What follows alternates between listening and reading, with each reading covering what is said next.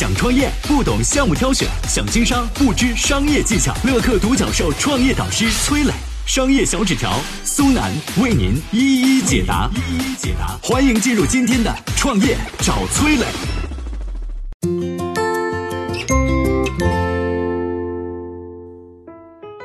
什么叫黑天鹅事件？普通人又该怎么应对黑天鹅事件呢？有请崔磊，有请崔磊。天鹅有黑有白，这应该是大家常识性的一个问题了吧？但是你可能想不到啊，上千年来，欧洲人一直认为天鹅只有一种颜色，就是白色。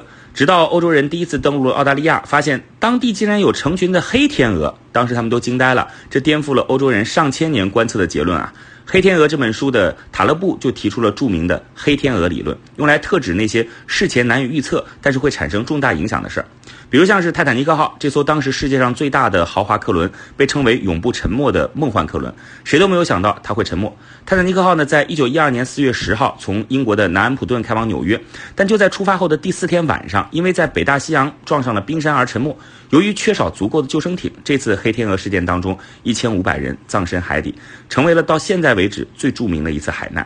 关于黑天鹅事件啊，英国哲学家罗素还说过一个生动的故事：有一只聪明的火鸡，从出生以来啊，已经舒舒服服的活了一千天了。主人每天对它按时的投喂饲料，精心照料。经过这一千天的观察和论证啊，这只火鸡得出了结论啊，被精心照料、按时投喂饲料，是一只火鸡享有的不可剥夺的生活方式。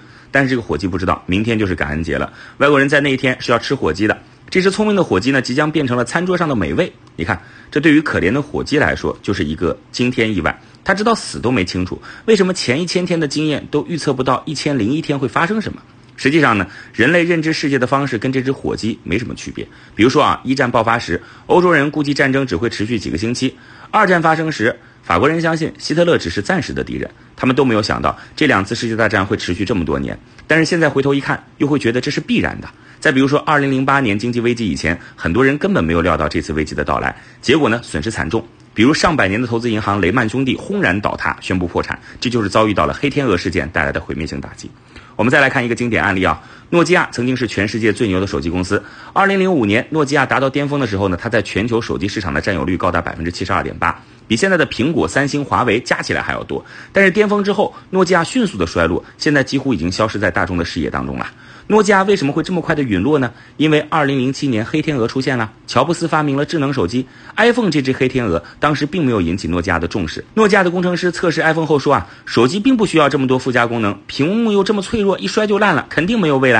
诺基亚遭遇了黑天鹅，反而没有引起重视，寻求改变，最后迅速一落千丈。从黑天鹅事件引申到创业管理，我觉得呢，海尔总裁张瑞敏有一句话说的特别好：所有企业只有他杀死亡和自杀重生两种结局。所谓他杀死亡，就是死于黑天鹅事件；所谓自杀重生，就是主动试错，寻求涅槃重生。我曾经呢跟很多创业者沟通过，发现创业者最大的痛点就是缺少资源、缺少链接。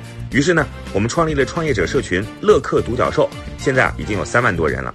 有人在这找到了创业机会，找到了客户、渠道商、投资人。下拉手机屏幕，在节目简介里边有我的个人微信号，我在社群等你。有请商业小纸条，请商业小纸条。崔老师谈到了黑天鹅事件，那么普通人如果遭遇了黑天鹅，该如何应对呢？首先，你得知道啊，黑天鹅事件是没办法预测的，哎，这就难了，是吧？你只能在呃前进的过程当中想办法增强自身的抗击打能力，同时在黑天鹅发生的时候呢，呃，想办法争取利益。《黑天鹅》这本书的作者叫塔勒布，塔勒布就讲到他的一些人生经历啊。说他在上学的时候呢，花了大量时间阅读思想、商业类的书籍，所以拥有了一颗善于分析的头脑，这很宝贵。在大学毕业之后呢，很快在华尔街找到了一份令人羡慕的工作，这超级白领了，是吧？啊，这工作是啥呢？也就是投资分析师哦，这厉害啊！这是很多名牌大学毕业生梦寐以求的一份工作。跟很多投资分析师不太一样，这个塔勒布呢喜欢走两个极端，一个极端是把百分之九十的钱放到非常安全的渠道上，确保自己不遭遇负面黑天鹅；另一个极端呢就是把百分之十的钱投到可能带来巨额利润的，当然也是超高风险的渠道上。哎，如果赔了，最多损失自己总资产的百分之十；那如果压准了呢，就可能获得巨大的财富。二零零一年的时候，一个分析师来看他，听了他的投资组合的这个逻辑之后，嘴巴一撇，说了说：“哎呀，除非有一架飞机撞进我们的办公楼啊，否则你这种投资的观念，你就是属于是慢性自杀啊。”结果呢，一个星期之后的九月十一号，一架飞机撞上了纽约世贸中心，这就是著名的九幺幺事件。嚯，一语成谶啊！那么塔勒布在这次黑天鹅事件当中大赚了一笔钱。再之后，他又凭借类似的黑天鹅事件，把握机遇，早早实现了财富自由。所以，根据自己的亲身经历，塔勒布就建议大家说：如果说你做投资，你在投资的时候不要把钱都投入所谓的中等风险的投资产品里，因为这些产品经不起黑天鹅事件的打击。你应该拿出资产的绝大部分，也就是。呃，按他自己喜欢的比例说，百分之八十五到百分之九十，绝大部分投入到非常非常非常安全的领域，比如说购买国债啊等等啊。那么剩下的百分之十到十五呢，你可以投入到高风险高回报的相对啊投机性的业务当中，比如用这些资金去赌黑天鹅事件的出现，就有机会获得超额收益。就算亏了，你的本金百分之八十五到九十，那还是绝对安全的，是吧？你扛得住打击。再讲个经典的案例啊，一九九九年，马云创建阿里巴巴那年的马云说太苦了啊，我太难了。为了找融资呢，他磨破了嘴皮。山穷水尽之时，突然接到一个陌生电话啊，是日本软银创始人孙正义打来的啊。于是这个马云立刻坐飞机到了北京啊，跟孙正义来了一次传说当中啊五六分钟的谈话，说了自己宏伟的构想。孙正义听完呢，立刻给马云打了两千万美元，持有阿里百分之三十四点四的股份啊。这都是坊间传闻，但据说又有报道呢，是是这个钱拿的没那么容易，是后来孙正义又又来到杭州。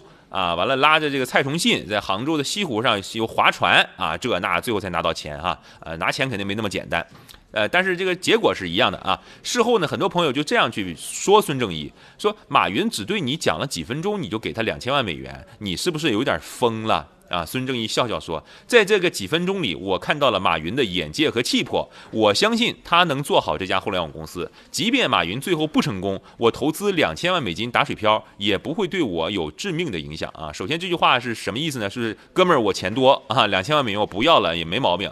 第二个呢，就是有句传说中的话，叫这个历史是一个任人打扮的小姑娘，反正他都挺成功，他俩随便说。”对吧？他这俩说谈话五秒钟，给他两千万也行，是吧？啊，这个当然咱不去花精力求证了，咱讲的是这个背后的道理啊。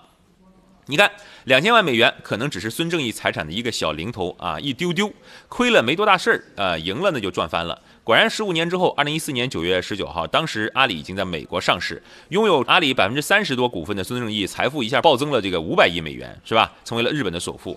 直到现在呢，软银还持有阿里百分之二十五点八的股份，是阿里第一大股东。孙正义就轻易的成功的捕获了马云这只正面黑天鹅啊，或者叫。正面外星人哈，塔勒布一句话说的很好，说人的一生当中机会很少，比你想象中要少得多，所以务必记住，想抓住正面黑天鹅有一个前提，就是你必须把自己置于它的影响之下，你得跟它有关系。当你发现一个可能出现正面黑天鹅的机会呢，追逐它又不用付出过多的代价时，那么请你立刻抬起屁股去追它，不成你没多大损失，成了你可能就此逆转人生。嗨，大家好，我是崔磊。下拉手机屏幕，在节目简介里有我的个人微信号。朋友圈我会分享创业思考、商业观察，以及和支付宝、抖音等巨头合作的创业好项目，欢迎您来交流。我们的创业平台乐客独角兽已经汇聚了三万多名各行各业的创业者，欢迎您来寻找资源。